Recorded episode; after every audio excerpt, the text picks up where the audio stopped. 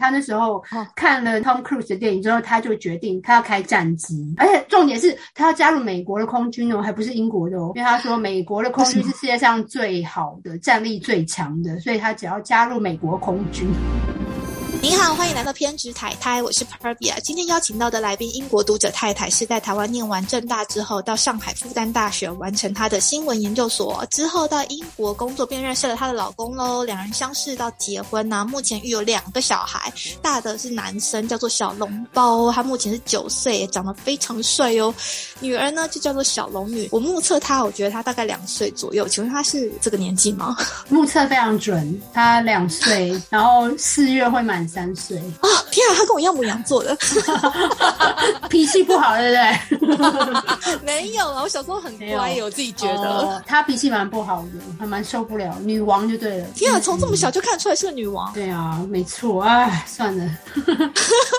所以你觉得女生比男生还难带？呃，你有小孩吗？我有啊，我小孩三岁，是男生女生？男生，很像女生的男生。什么意思？是说他很文静吗？他很文静，他很文静，不好交朋友。你赚到了。我跟你说，男生跟女生最大的差别就是，男生就是身体累，然后女生就是心累。哎，那我好像真的偏向女生哦，因为我觉得带他是心累。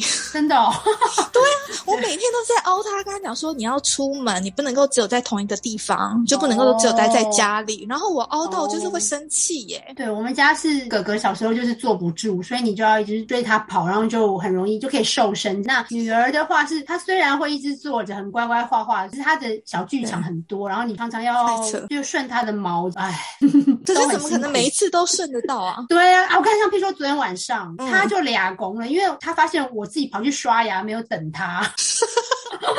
然后最后我就陪他，我就自己刷了三次牙，就为了要陪他，这样类似这种事情很多，每天每天都上演。对，所以他刷牙会自己刷吗？还是你要辅助他？他自己刷自己，可是他要我在旁边一起刷我的牙，一定要母女一起刷。哦，好浪漫哦！不浪漫。我昨天是因为他很累，所以他先睡着。我就在睡着的时候先去刷牙，就是他刷到一半被他听到，他就爬起来说：“妈妈，你怎么没有等我刷？”然后就开始命令我要重刷一次。最后我刷了三次，啊？那你不能够跟他反驳说，可是我已经刷过了，所以你就自己刷什么没有用，他就闹这样，他就说不管，你给我再刷一次，然后我就妈呀！我本来想跟他讲道理，说你这样不行，我想说要纠正他的脾气，要从小开始。就我后来放弃了，因为我跟他纠正，他还是说妈，你要再刷一次。对，我说好好，老娘认输了，投降，我就再刷一次，这样可以吗？他就停止哭泣呀。那你真的会跟他说老娘吗？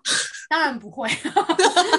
对啊，所以就是呃一点点那个育儿的心得，男生就是身体累，然后女生就是心累。哦，那我现在真的是在经历一个养女儿的状态。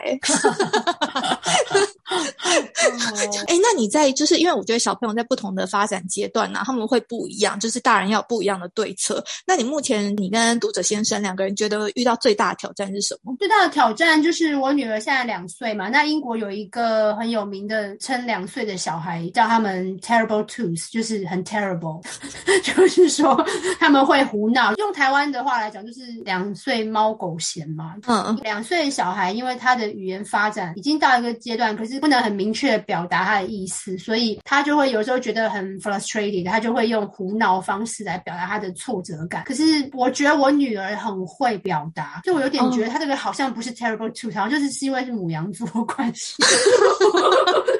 我会这样讲，是因为哈，我妈妈本人也是母羊座，然后我妈的脾气也很不好。我自己觉得我就是有一点上辈子欠他们这样。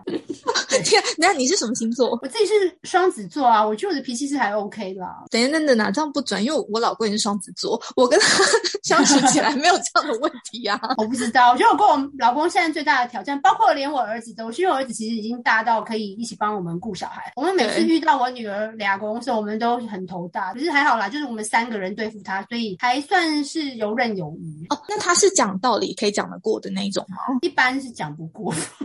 啊，你就是要顺着他。当然，这个可能会随着年纪会稍微改变啦。对，其实你跟他好好讲，他最后还是会听，可是他不会马上屈服，他会要想要撸一下这样。嗯，不知道为什么。嗯，那这个状况可能到三岁都还不会好，因为这 就是我儿子到现在的状况都是这样。对，因为英国其实说他那个 terrible two 虽然是说 two，但其实会到三次五都有可能这样。哇，就看每个小朋友的时辰不一样。对啊，我记得我儿子小时候 terrible two 的时候，我们有发。follow 英国的一些育儿的方法，就是像譬如说像 naughty corner 啊、naughty steps，就是让他发脾气的时候到一个白墙面去罚站。哦，我们以前都非常严格，就是 follow 这个 rule，也都有效。可是对我觉得完全没效，你把它放在那个墙面，他就一直走回来，一直走回来，就一直他们不管你，这样就失败。哎，可是以前我们也会，我们就会堵在那个墙旁边。然 后没有用，我女儿没有用，她就一直走回来，她不厌其烦，她可以走一百次，最后我们就放弃。她就是一个很固执的孩子。哇塞，哎，你说到这个故事啊，我突然想到有一次我跟我老公就整个睡死，然后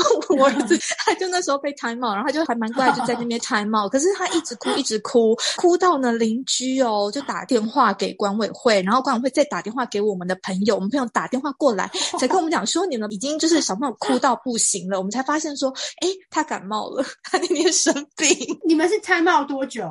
两小时吗？没有啦，哦，可是哎，我不确定，我不确定，因为那时候我们在睡觉，所以说没有两 time out 超久，我们没有发现，因为毕竟邻居都已经打电话过来了好。可爱哦！我那儿子很乖诶。嗯，那时候还蛮那时候 就是，嗯 现在是不同风景，但是就会想到那时候觉得很好笑，因为我还蛮好奇，因为在英国话应该小朋友下课时间也蛮早，对不对？他们大概几点下课啊嗯？英国这个上课时间、下课时间是非常奇怪的，上课是八点四十五嘛，然后下课是三点十五。那我就想要问一下，全世界哪一个父母是可以三点十五下班？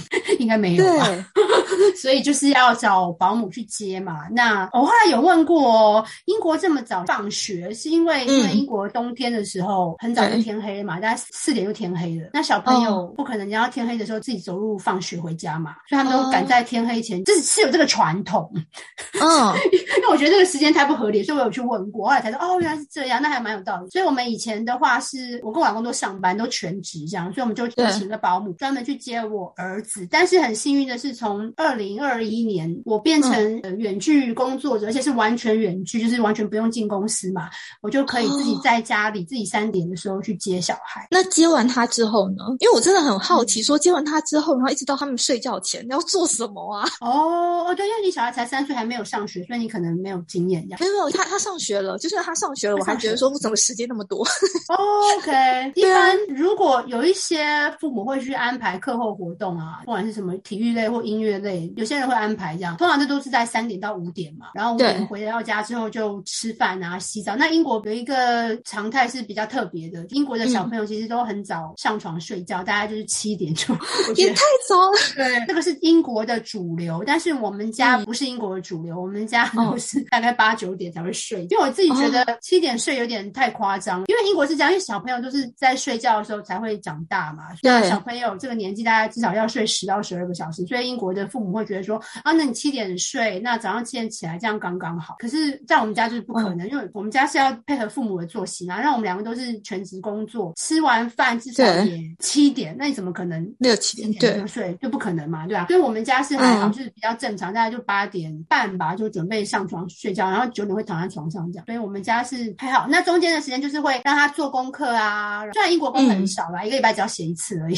大部分的时间，我们家的小孩的话，像因为小笼包有学音乐，他每天会至少嗯花一个小时的时间练贝斯或者是练吉他。那很久哎、对啊，可是有学音乐的人好像这个是基本的吧？因为我老公也是有吹萨克斯风，他也是每天都会至少吹一个小时，所以那个时候他们两个就会自己在自己的音乐室里面练习。然后我跟我女儿，我们就会做一些，不然就是看电视啊，不然就是陪她玩这样。哇，那你陪他玩要陪到蛮长的时间，因为如果说他们在练琴的时间一个小时，那所以你要陪女儿念书啊、看电视一个小时。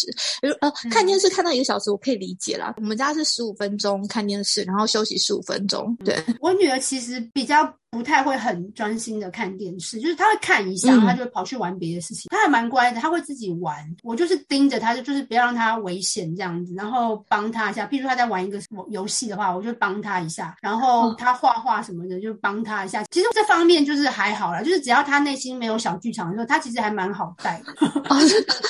对，他会自己玩，这是女儿的好处，他们会自己玩。那男生的话，因为男生他们会喜欢玩一些球类运动、体育活动，那那就是一定要有一个大人在旁边，真人跟他互动，那这样就会比较累。所以是为什么带男生是身体会累？啊，我还希望他好好的玩球类耶，我才他会因为他就不出门呐、他会说：“那妈，你要陪我玩啊，你要你要陪我玩篮球啊，你要陪我踢足球啊，你要陪我什么什么什么。”然后你就一个一上班八小时很累，骨头都要散的人，还要在那边陪他打，就这样。所以后来我就推给我老公，都让他让他去，因为我儿子在还没有练习音乐前，他其实是体育挂的，就是每天都要精力旺盛这样。那那时候就是要麻烦我老公，所以这时候老公就很重要。有儿子的话，吼，老公嗯角色非常重要，真的。那那我很好奇，所以他的音乐部分是他自己说他要学，还是说你们有引导他去嗯开始什么样的音乐练习吗？音乐是他自己要学的，那当然可能也是耳濡目染吧。因为我我老公是吹萨克斯风嘛，然后他有一个乐团，他老公常常去表演，然后我儿子从很小的时候就常常跟着去看我老公表演。那乐团里通常都会有吉他手、贝斯手、钢琴嘛，然后跟那个对就是我老公是萨克斯风，然后还会有个鼓手。然后他从嗯很久以前就说他对吉他有兴趣，大概四岁吧，所以我们嗯在他五岁的时候就开始让他学，然后我们还买 three quarters，就是比较小的吉他，因为他比较小，对就让他弹那个。然后他吉他弹了一年以后，他就说他要弹贝斯，所以他现在就他虽然才九岁，他已经有四支吉他了，就有他的音乐室就摆这些东西，一支是民谣吉他嘛，然后两支是贝斯，然后一支是电吉他。中间过程中有没有觉得很烦，就练到不想要练？会，小朋友一定会，就是小朋友没有对定力嘛。那这个嗯时候就爸爸妈妈就其中一个就要去陪练。那我们家当然就是我老公的责任，因为他是自己是音乐家，所以他就是陪练。因为我当然是可以陪，可是我都我根本不懂啊，乐理我什么都不懂，我也很难引导他这样。所以就是我老公，就他不想要练的时候，我老公就会引导他。所以其实还好啦，我觉得就是要培养一个习惯，每天固定时间就是要练习。然后我自己还有一个可以提供给你参考，我会跟他说，如果你要用三 C 用品的话，你要嗯 earn your screen time，、就是你要赚这个 screen time。那怎么赚呢？就是从嗯练音乐开始，比如说你练一个小时，你就有一个小时的 screen time，或者是你看书一个小时，就是总之你做一些有建设性的活动，你就可以 earn 你的 screen time。哦，哎，这招不错哦。你要给他一个诱因。我儿子现在是因为上个礼拜就他第一次在一般的群众面前表演，就是跟我老公的乐团一起表演，这个嗯对他来说鼓舞也还蛮大，因为他还赚钱呢，就是哦表演在大家面前表演，然后还可以赚钱。因为我觉得小朋友是需要一些这些成就感的，对，就是不只是学校里面的，还有一些他如果学了一个才艺什么的，他需要有发挥的舞台。那你真的对让他有这个机会，会对他学这个才艺，他会有更有兴趣，然后他也会更有嗯自信，要有一些嗯诱因。那你有问过小笼包说，因为他现在已经够大了，那你有问过他说他未来的梦想是什么吗？有，他很小的时候，大概三四岁吧，他那时候是嗯想要当赛车手。真的假的对，因为我们我老公很喜欢看赛车，他会 follow 这样？F1 赛车，对我儿子就被影响，就想要当赛车手。可是大概到了六岁吧，还七岁，嗯他就改变志向。因为那时候我常常去日本出差，然后我从日本回来之后，我都会带那个新干线的玩具给他。他那时候嗯志向是他要去日本开新干线，哎，这个很帅，哎，我觉得我儿子会喜欢这个梦想，可是他每天都在玩火车。可是他到七八岁他又改了，他那时候哦看了 Tom Cruise 的电影之后，他就决定他要开战机，而且重点是他要加入美国的空军哦，还不是英国的哦，因为他说美国的空军是世界上最好的、战力最强的，所以他只要加入美国空军，那他要先变成美国人吗？还是他们接受外来的？好像是可以接受外来，可是你要非常优秀，他可能过几年就会改志向吧，但是目前是想要开战机这样，哇，好，对，不是民航机哦，是战机，民航机是训这样，他没有要开民航机，要开战机。呃，我可以理解，因为我老公的梦想也是类似这种的，但是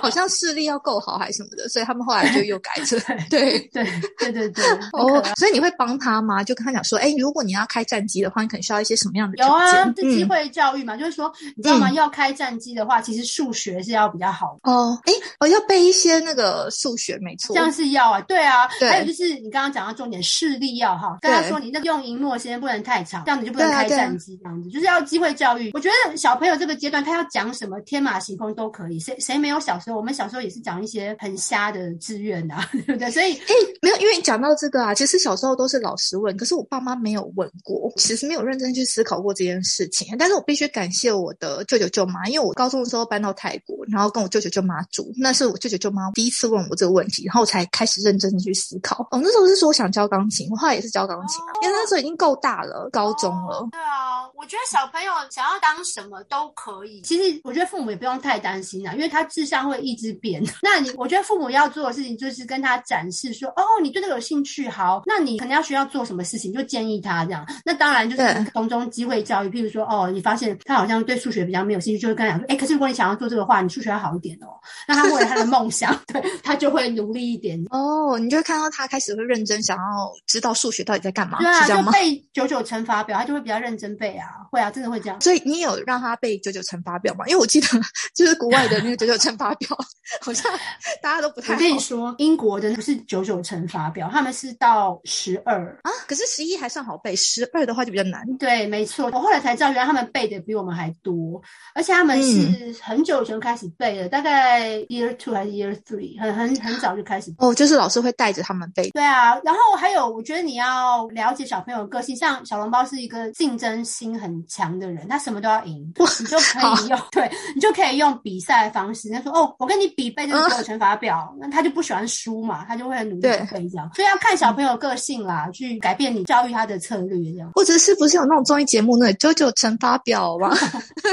对啊，类似啊，有啊，英国其实蛮多的，有那种线上游戏是专门在做乘法表。哦，原来他们也还用很多方法，希望大家的九九乘法表是好的。对啊，虽然我们的印象中他们的数学很烂嘛，但其实学校是还蛮早就有开始教大家去。那你有让他用一些台湾的教材吗？没有哎，啊，真的吗？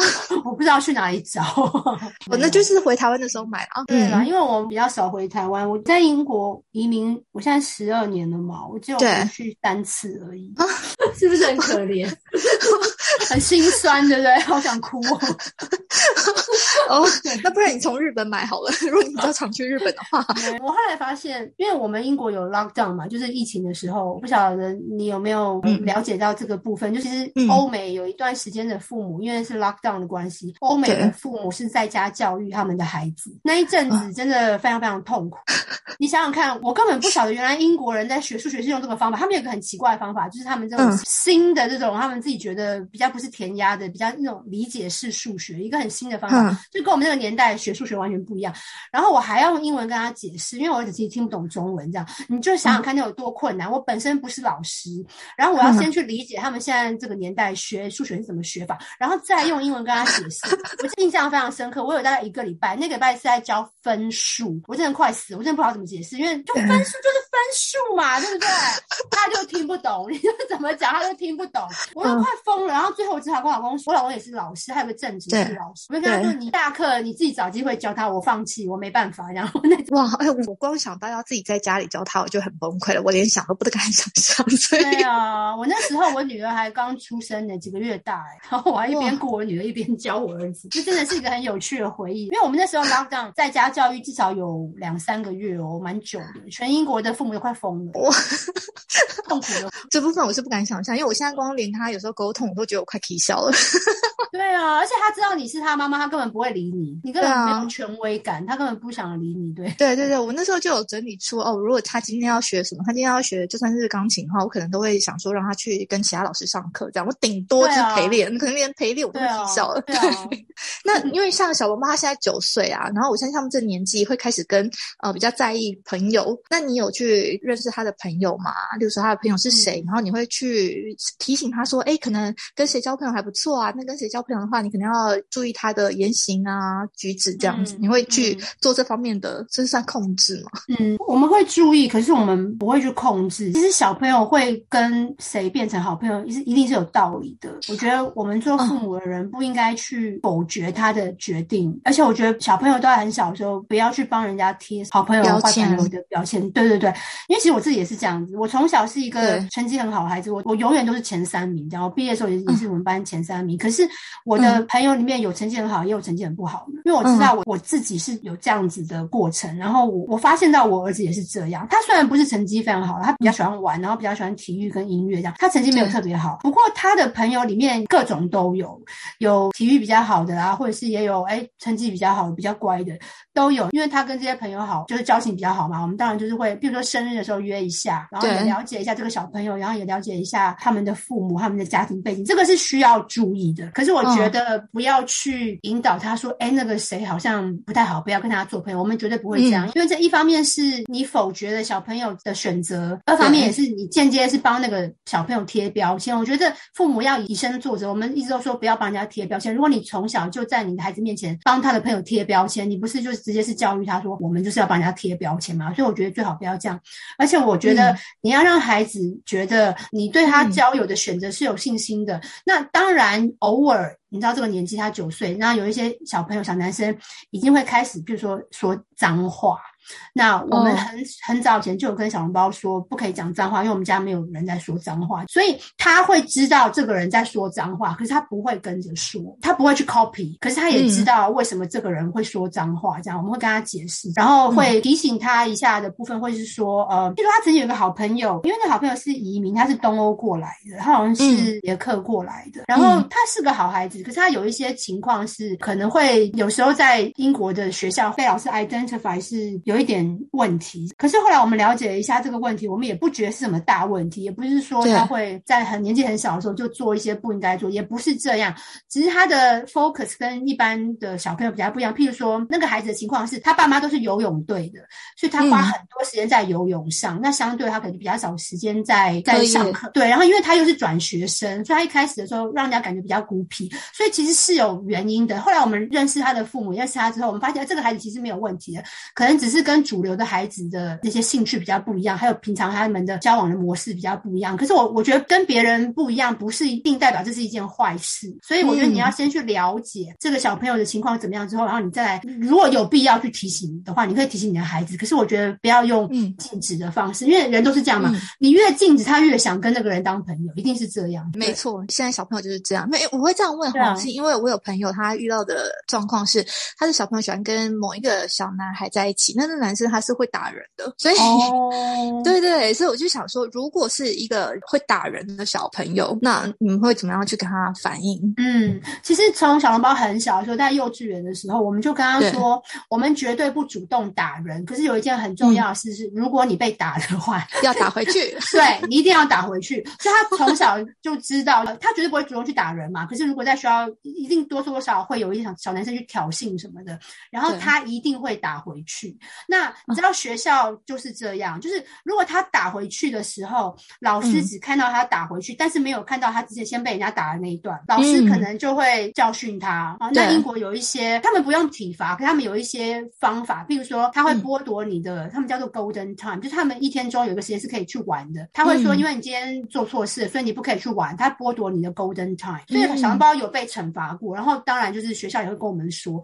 然后我们就会去理解。那如果我们知道哦，是因为他先被打，他才打回去，那我们就。会跟他说你完全没有做错，那老师没有看到这个事情也是有可能会发生。那我们下次要做的事情可能是，如果真的被打了，第一件事情先跟老师反映。那如果没有办法跟老师反映，或者说跟老师反映，但是老师没有任何的回应的话，你再去打，就是你就只好靠自己的力量这样，或先跟他讲清楚这个有一个 SOP 这样子。然后最重要就是不要主动去打人。那我们也会去理解他这个朋友为什么会去打人，是因为他被人家欺负才打人吗？还是他没事就是想要打人？要先厘清这个情况。如果是他没事就要去打人的话，嗯，那可能因为这个小朋友有暴力倾向嘛，所以可能就是需要远离。所以我觉得应该是要理解一下这个小朋友为什么会想要打人，为什么他有这个习惯，先理解。有有些可能是。真的一些比较深层的家庭的原因，那如果不是我们可以马上解决，那可能真的就是这时候就要提醒自己的小孩，他这样子做是一件不好的事情，你可能要远离他，因为我们本来就不鼓励暴力。通常小朋友就会他会听啊，就是他自己也会判断是非，嗯，对，因为他知道暴力是不对的，所以他就会同意我们说的。啊，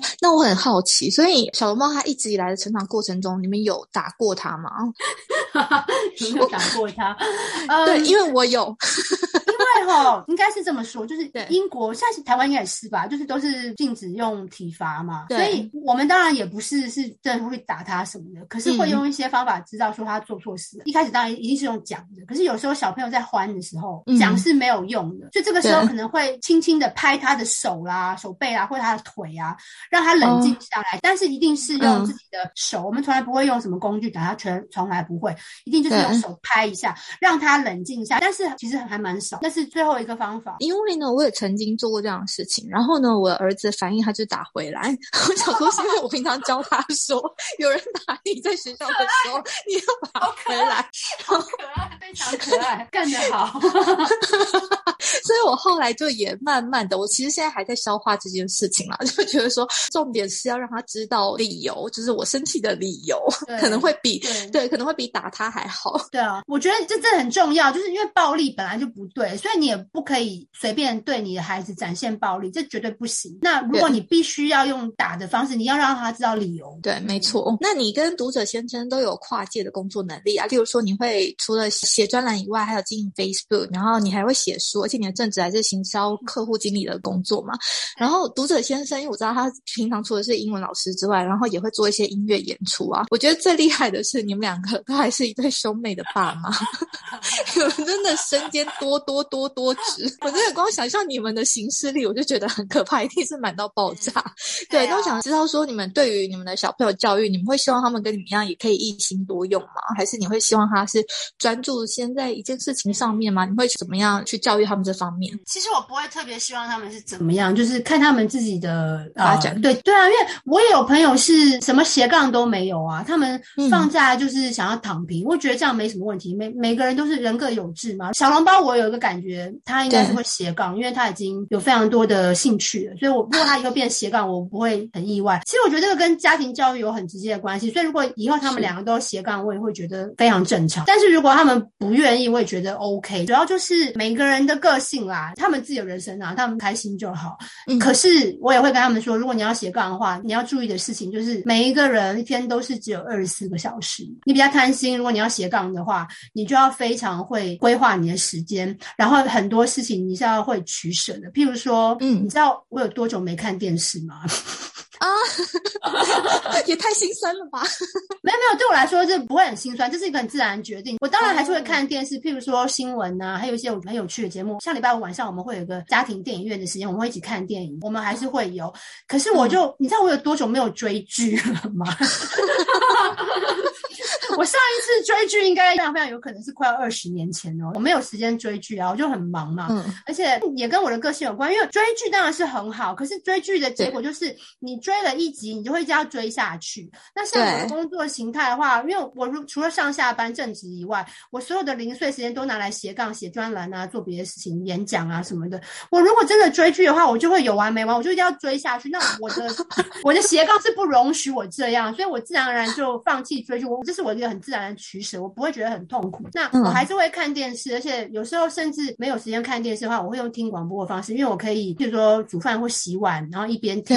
我比较喜欢同样时间，我可以同时做两三件事情。我自己是这样，好忙哦！我光想象就觉得哇，好忙哦。对，就是是没有说是很忙，可是我觉得我习惯了，所以我如果没有这么忙、这么充实的话，我反而会有点恐慌，就是你知道，已经有一点病态了。哦，我的时间不可以浪费。那所以读者先生也是这样吗？他也是希望同时间可以进行很多事情。他对他的音乐是这样没有错，这样。那你刚刚说我们行事力很很满，是真的是这样。而且我们家很好笑，就是我是数位的嘛，就是我所有的事情都是放在我的 calendar 上面。我老公是一个 old school，他真的是会去买那个，对，他会去买那个 年历，有没有？就是每年换了新的一年，他就会去买一本，然后他就会写在上面，然后他会把它挂在厨房。他跟我说，我这个月有什么表演，有什么叫 rehearsal，全部写在上面，你要继续看哦。那你就想说，我怎么可能会有时间去看？对啊，有时候有时候会 double book 就比较麻烦这样。但是我们两个的行事历是真的都很满。哇，好有趣哦。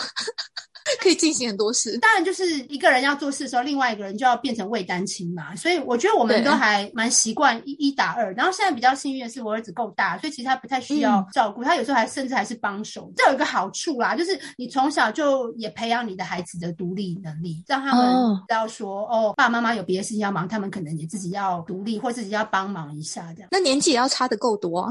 哦，对啊，对啊，对啊，所以我觉得差六七岁还蛮刚好的。没错，没错。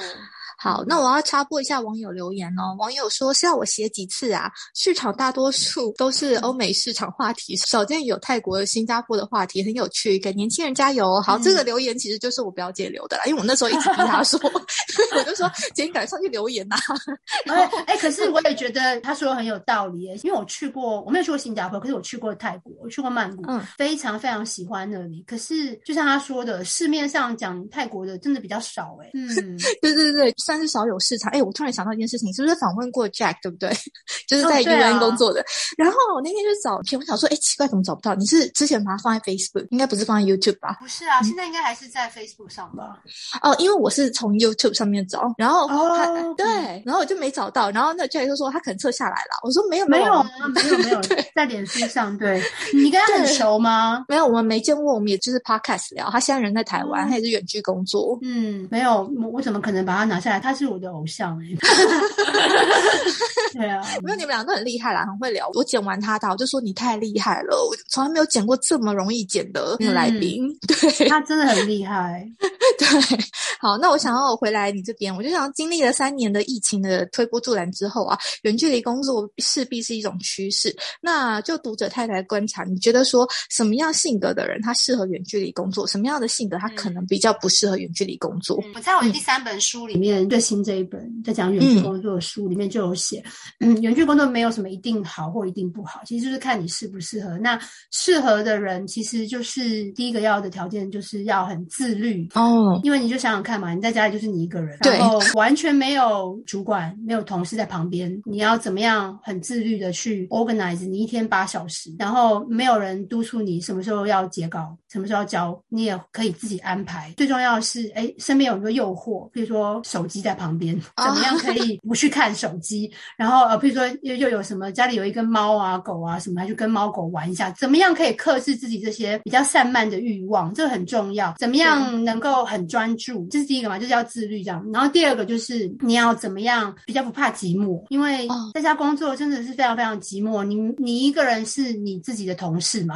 我对，也没有也没有主管这样子。应该说主管在很远的地方，他也不是跟你真的在一起。对啊，虽然说你全部的同事都在线上，但是你也不可能说，哎，我们来聊一下好不好？偶尔是可以，可是你如果一天到晚这样，别人会觉得你很烦，因为大家都有他的事情要做。远距工作跟以前最大的差别就是，大家都会非常有效率。去利用他的时间。以前在公司，我们就是被绑住嘛，我们就八小时就是在那个空间。那大家都知道，有时候其实真的不是很忙，我们就会坐在茶水间，就会聊个半小时以上，直到老板来了，大家才会一哄而散。常常是这样嘛，对不对？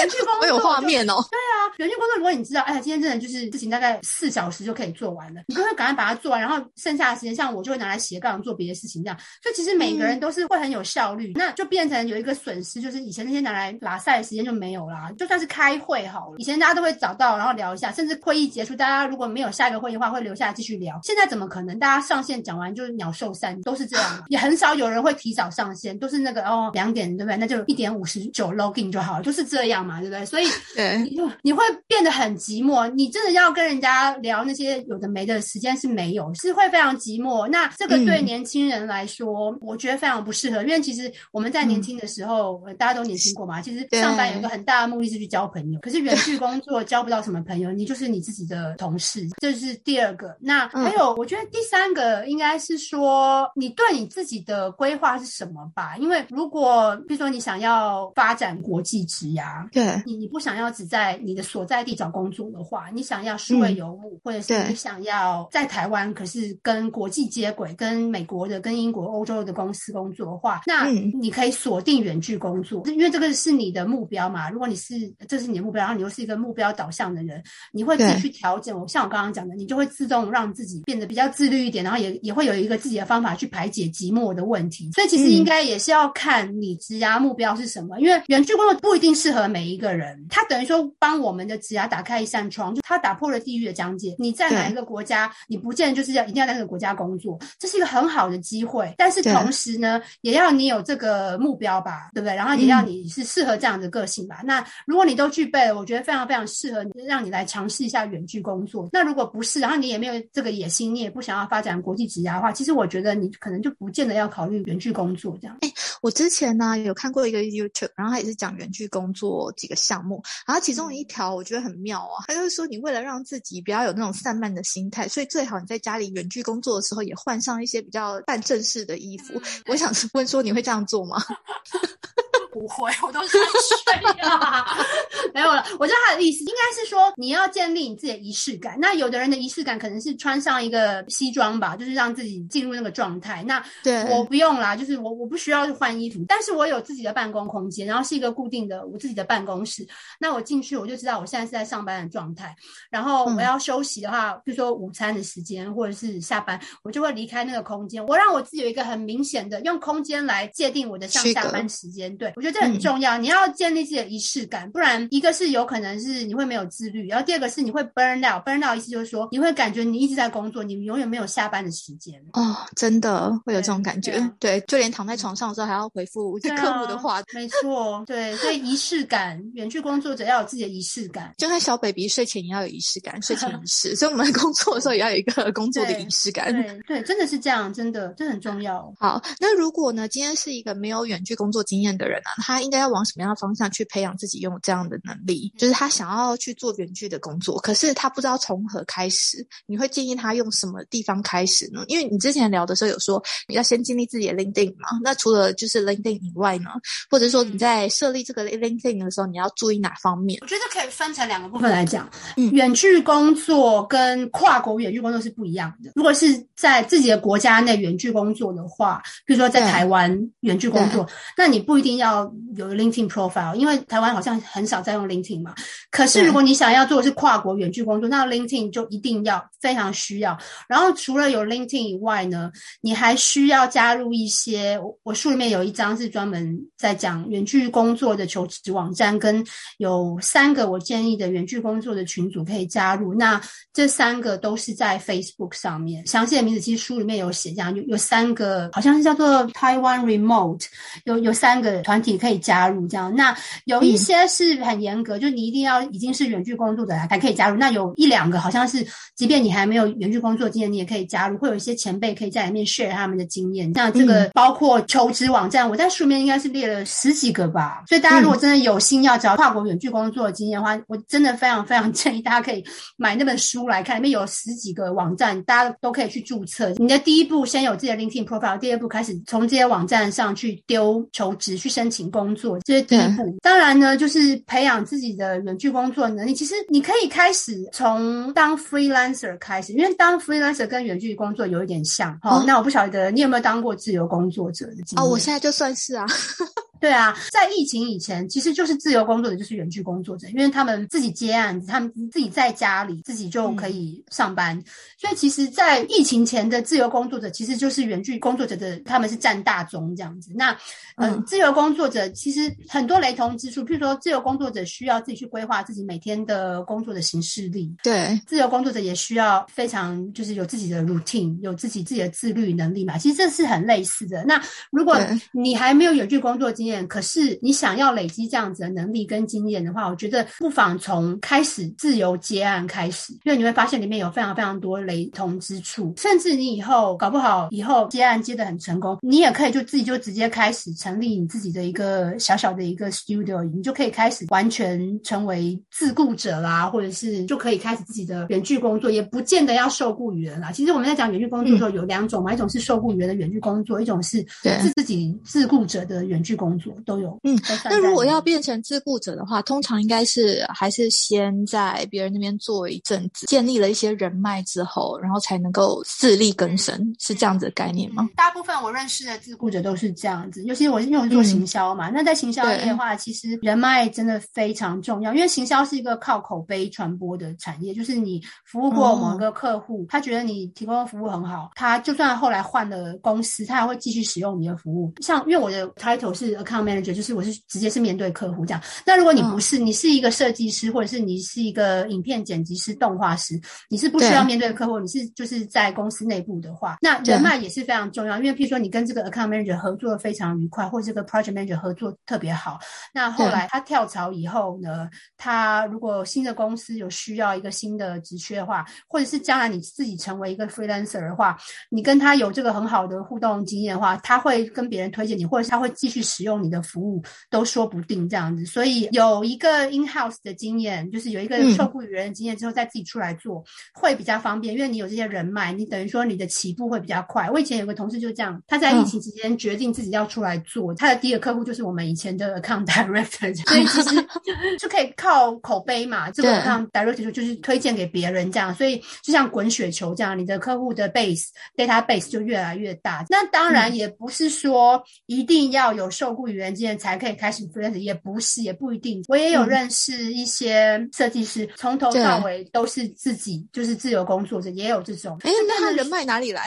对他人脉 哪里来？客户哪里来？他就是自己要去开发业务，譬如说，他就要去参加一些 networking event。英国很多，在疫情前的话都是线下，就因为英国政府其实也还蛮鼓励这种事情的，所以他们就会常定期的办一些，有时候还是免费的哦。譬如说你是住在伦敦地区的话，他就会说哦，那个什么哪一个 council 就会办的一个什么 networking event，你们就去参加，你就从这些活动中认识你的潜在客户。那疫情后就更方便啦，就是线上嘛，你就只要参加线上的，不管是 webinar 或者是一些线上的一些 seminar，你可以去参加，在里面你就可以认识你的潜在客户。所以其实不见得是一定要有受雇于人经验，但是就是如果没有的话，你自己会比较辛苦，因为你要去开发客户。嗯，很了解。所以那不管说今天是要自己去接案，或者是说我们今天要受雇于人的话，它的重点就是说经营一个个人的品牌的概念嘛。如果今天要经营一个个人品牌的话，你觉得它的重点是什么？我觉得重点有三个。第一个，你可能要先想一下，你经营这个个人品牌的目的是什么？像我现在就很想要问一下太太，你的目的是什么？因为表姐说很少人在讲泰国事情吗？我觉得就是好玩呢，没有，但是我也是有点像像你一样，就是觉得说希望那个工作的重心可以慢慢转，这样也是希望能够有点像是数位游牧的概念，就到哪里都可以生活。看每一个人在经营自媒体之前，在经营个人品牌前，一定要先搞清楚你的目的是什么，因为有了这个目的以后，会影响你创作的内容哦。然后还有，我觉得第二个最重要是知道你的目的以外，你还要知道你自己的专长是什么，像就是有点像 SWOT 分析吗？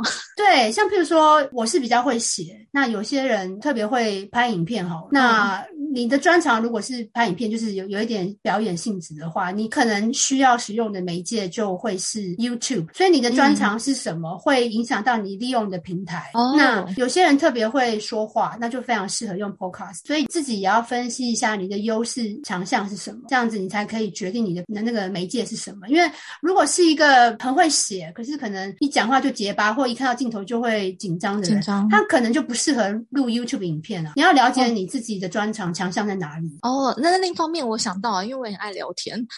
对啊，如果你是很爱聊天，然后你也还会聊出重点这种，那你就非常适合用 Podcast。其实我也很久前就想过我要做 Podcast，可是我太忙了，所以可能目前还没办法。对啊，呃，所以就是我觉得你要先评估一下你自己的强项是什么，这可以决定你要用什么媒介、什么平台。然后最后一个就是你要知道你自己的 audience 在哪里。嗯，你知道你的 audience 在哪里，你才知道你要做什么内容。因为你了解你的 audience，。你知道他们喜欢什么，你才可以有一个创作内容的方向。这个其实是一个不断学习的过程。我也不是说你开始进品牌第一天你就知道你的欧点在哪里，这个一定是渐渐的嘛。你一边尝试，我写这个啊，发现这个触及蛮高的哦，应该大家有兴趣。那我以后就常常写这个。我也是因为这样子，我才开始写职涯专栏呐。一开始我也不知道，一开始我的定位也是比较松散这样。后来我发现，哎，很多我的 audience 都是对在国外经营国际职涯有兴趣，所以我才开始加强这个部分的重点。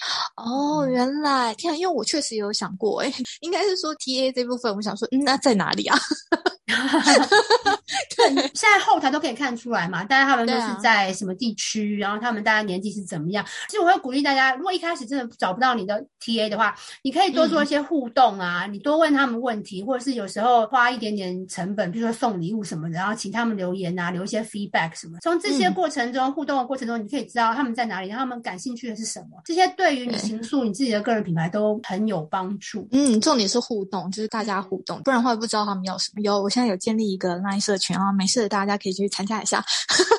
好啊，好啊，推广一下。对，因为我刚刚推广我的赖社群，那呃，可以麻烦你介绍一下你的新书吗？好，那这本书呢是叫做《Work from Home 也能发展国际职涯》，是给远距工作者的职场攻略。那虽然我是写说给远距工作者的职场攻略，但是其实也是给跨文化工作者的职场攻略啦。跨文化的意思就是说，你跟来自不同 background 的人，不管是不同国家、不同种族、不同地区的人工作，你其实多少都会经验一些 culture shock。那这本书有一半的篇幅是在讲跨文化，怎么样跟你这些来自不同 background 的同事啊或客户啊，跟他们谋合。因为我自己是在英国，所以我讲比较多的是欧美的情况，有一些你在职场里需要注意的，包括一些政治正确啦，然后包括我刚刚讲到如何要怎么样去理解当地的，比如说求职的游戏规则啊。然后如果想要跟在跨文化的团队里能够游刃有余的话，你可能比较需要经营哪一些能力？那这个部分我有专门访问一个在台湾的英国猎头，他专门帮在台湾的外商公司网罗外商人才，所以他非常有经验。那那一章他我们应该归纳十几二十点吧，就是关于这个台湾人才如果想要加入外商的一些建议，所以非常鼓励大家去看。那这个书的另外一半就是在讲远距工作啊，数位游牧需要注意的事情。刚刚有讲到一两点嘛，包括这个要自律啊，要不怕寂寞啦，这个心理健康方面要注意一下。这个书一半都是在讲一些呃远距工作需要注意的事项，一些 pros and cons，还有你要怎么样评估你适不适合。所以非常非常欢迎，如果你有兴趣成为这个远距工作者来看，或是成为跨文化工作的也也可以来看。哎，这样很刚好哎，就刚好带到我的下一个题目，我想问你说，所以 所以你有没有想要给一些想要往远距工作，或者是想要当游牧民族的听众一些建议？他们如果今天想要开始，或者说他们在整个过程当中的话，你有没有觉得说他们有哪些需要注意的？我觉得心理健康真的非常需要注意。那你就你就想想看，假如你今天是单身好，因为我还有家庭，所以其实还好。虽然我一上班的八小时都是一个人，可是我下班就是有家人。如果你今天是一个单身的人，你甚至连男女朋友都没有的话，然后你又成为远距工作者，你一定要想办法扩大你的生活圈。那现在其实拜网络所赐，要扩大生活圈真的比以前容易太多了。不管是在脸书上加入社团，或加入赖群，加入太太的赖群，这样 都可以认识一些朋友。所以其实我觉得，如果真的成为远距工作者或数位游牧，当然这个好处是很多啦，非常弹性啊，你可以自己控制你自己工作时程表，优点是非常非常多。可是你也要当心，要注意一下你自己的心理健康，怎么样不要让自己变成宅男宅女？那当然不是说宅男宅女不好啦，就是有的人就是哎，对，但是你有家人，就是你不会有那个寂寞的感觉。这样，如果你是真的百分之百就是没有人在你身边的宅男宅女，你要自己有意识一下，就是可能适时的要扩大生活圈。我不是说你要强迫自己去收手，也不是这个意思。嗯，因为毕竟人都是群居的动物嘛，你远距工作，你你非常有可能会变成你可能好几天都看不到半个人这样。在这种 情况下，要小心一下，就是自己的心理健康。这样，这是我想要提醒大家的一个地方，因为真的非常非常差别，真的非常大。对，有没有在公司里 有没有见到人？对，差很多。我自己感觉也是。还有一个就是在家里工作吼，这个有可能也是一个职业伤害，比较容易变胖啦，因为你就这样一直坐着。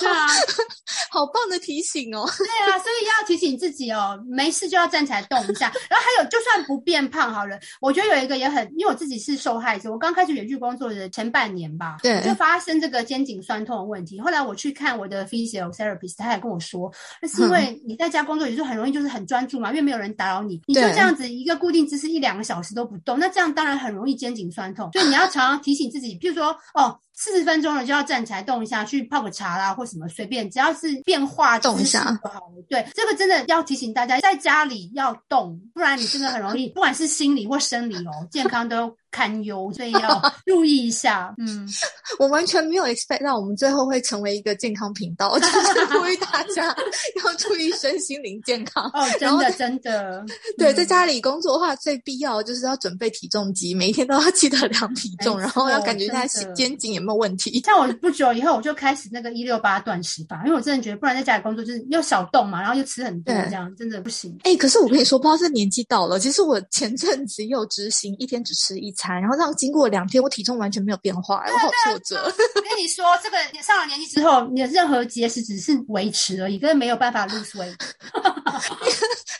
这这是什么上放弃的话，没有啦，就是要运动啦，提高那个基础代谢率。大家要运动哦，对对，大家要运动哦，要注意身心灵健康，还有那个身体的健康，这都很重要。对，然后欢迎大家对作为游牧啊、远距工作有兴趣，也可以看我的书。那如果单纯只是对英国有兴趣的话，可以看第一本书，是一个很轻松的。哎，不晓得大家有没有看过，叫做《大不列颠小怪癖》，是讲一些英国人的一些小怪癖，是在讲这个文化差异，还蛮有趣的。然后第二本书是讲异国婚姻，请问你是异国婚姻吗？不是，我老公是台湾人，可是他两岁就来泰国了。我不知道算不算是一个，他一直到待到大概高中嘛。我才问说你呢有没有教他台湾的课本？因为还蛮多在泰国生活的台湾人，他们爸妈都会用台湾的课本。我是没有，可是像我老儿子要学中文，我是教他注音，因为目前在海外的中文课大部分都是学大陆的拼音嘛。对，可是我是坚持要让他学注音。哎，有什么差别吗？有啊，我本来是想说，我本来想说啊，就是拼音就好了，离家里近。其实坦白讲，拼音是可以跟国际接轨，因为大部分的外国人都是学拼音，而且拼音比较简单。因为你看我们那个注音长得很像片假名、平假名。对啊。可是我后来发现，要看你的未来规划了。如果未来规划是要有可能要回台湾的话，你要让他学注音。哦啊，可是有差吗？不是都用中文，就是繁体字、简体字的差别而已啊。他就看不懂注音啊。对啊，你知道我以前在上海念书的时候，如果我问的我台湾同学不想让大陆同学知道我们在讲什么，我们就用注音。天啊，好中二哦！对啊，对啊，应该说看你的规划啦。就是当然拼音注音都很好，而且其实会会懂中文就已经很不错。这样，可是我觉得如果有余力的话，让孩子学注音，因为我跟你讲，会注音以后再学拼音比较快，倒过来是比较痛苦的过程。哦，对对对对，倒过来我就无法想象，因为我自己是先注音，然后长大后才学拼音。我也是啊，我也是，所以两个我都可以学很快。可是你想想看，倒过来的话，哦，对，一方面会觉得 why 为什么我已经会了，就他就会抗拒嘛。然后一方面是真的会比较困难。哎，有道理，有道理。好，这个可以让我考虑一下。会啦，我应该还是会让他学注音呢。对啊，对啊。哎，等下，那我最后一个问题，所以他几岁开始学注音？哦，其实他开始学中文是很早，可是断断续续的，就是有一段就完全荒废。大概疫情的时候吧，那阵子因为在家上课嘛，我就有固定让他上中文。后来他回去上学以后就荒废了，因为就开始做别的事情。那最近是我们去年回到台湾之后，他又发现我会中文真的非常非常有用，所以我们又开始，就有点断断续续。对，为什么那当初你不跟他就是用中文讲话就好了？爸爸跟他用英文，然后你跟他用中文的话，利用这个机会跟大家解释一下，不是说我们这些住在国外的台湾妈妈不愿意跟小孩讲中文，是真的是太难了。因为英国是四岁上小学嘛，那四岁开始上小学以后呢，全校的人都是讲跟他们讲英文，对，所以他们就会渐渐的不会跟你讲中文了。我完全懂，因为我刚开始他两岁以前，我也是都跟他讲英文，结果后来他完全都回我中文之后，我讲不下去了。对啊，就是一样的道理，就是那个学校的环境，你想看一天这么长时间在学校，大家都是讲英文，他就今天不会讲。然后到后来，就是因为你也知道，就是我们都很忙，要上班什么，然后你你不可能一件事情用中文讲一遍，再用英文讲一遍，就是很累嘛。然后最后就直接用英文这样。我我目前发现，真的就是混血儿家庭，孩子中文讲的非常好的，真的很少。我认识的所有家庭里，大概只有两个。那其中一个是他妈妈自己是 homeschooling，所以妈妈是他们的老师，所以他们没有接触外面的学校的环境。哇，那妈妈也很厉害，妈妈超厉害，我真的太佩服那个妈妈。对对啊，所以这是这个原因啊。但是我我不会太担心，我觉得他只要常常回台湾，他总是会 pick up 这个语言的，我觉得还好。然后回台湾久一点的时候，你还可以把他送去就是台湾的学校，如果不是暑假期间了。去年我待在台湾四个月，然后小孩送去台湾的学校的时候，我发现哇塞，他语言进步之快。对啊，小朋友真的，他为了要跟他的朋友玩什么，他学超快。对，所以我觉得我还还是蛮推荐台湾学校的。对啊，好，那今天谢谢读者太太的到来，也 谢谢你，我也超开心的。希望有机会去曼谷的时候跟你见个面。对对，曼谷或台湾都可以，因为我今年会很常回台湾。哦，好幸福哦！好，我我我不是我回去是因为看医生。去年对我的我的脑子有问题，就是真的是脑子有问题，所以我才要回台湾就医。哦，希望已经没有大碍了。没有没有没有，我现在就是一个快乐猪。哦，希望能够赶快解决这个问题，然后希望能够跟你在台湾或泰国见面。对，没事，我们会的。希望也可以希望没事去英国走走，虽然好像有点遥远，比比较冷，跟泰国不一样，太冷了，天六度。我想，我只是想要去冷的地方啊。真的吗？好啊，来来，超冷，像冰箱一样，对。对啊，很棒啊。好啊，欢迎你，欢迎你。如果喜欢今天节目内容的朋友，请别吝于把我们的节目分享给身边的朋友，并且我要呼吁一个好消息：最近发现 Line 有一个社群功能，性质感觉跟粉丝专业不太一样。因为我自己其实很讨厌粉专这个愚蠢的功能。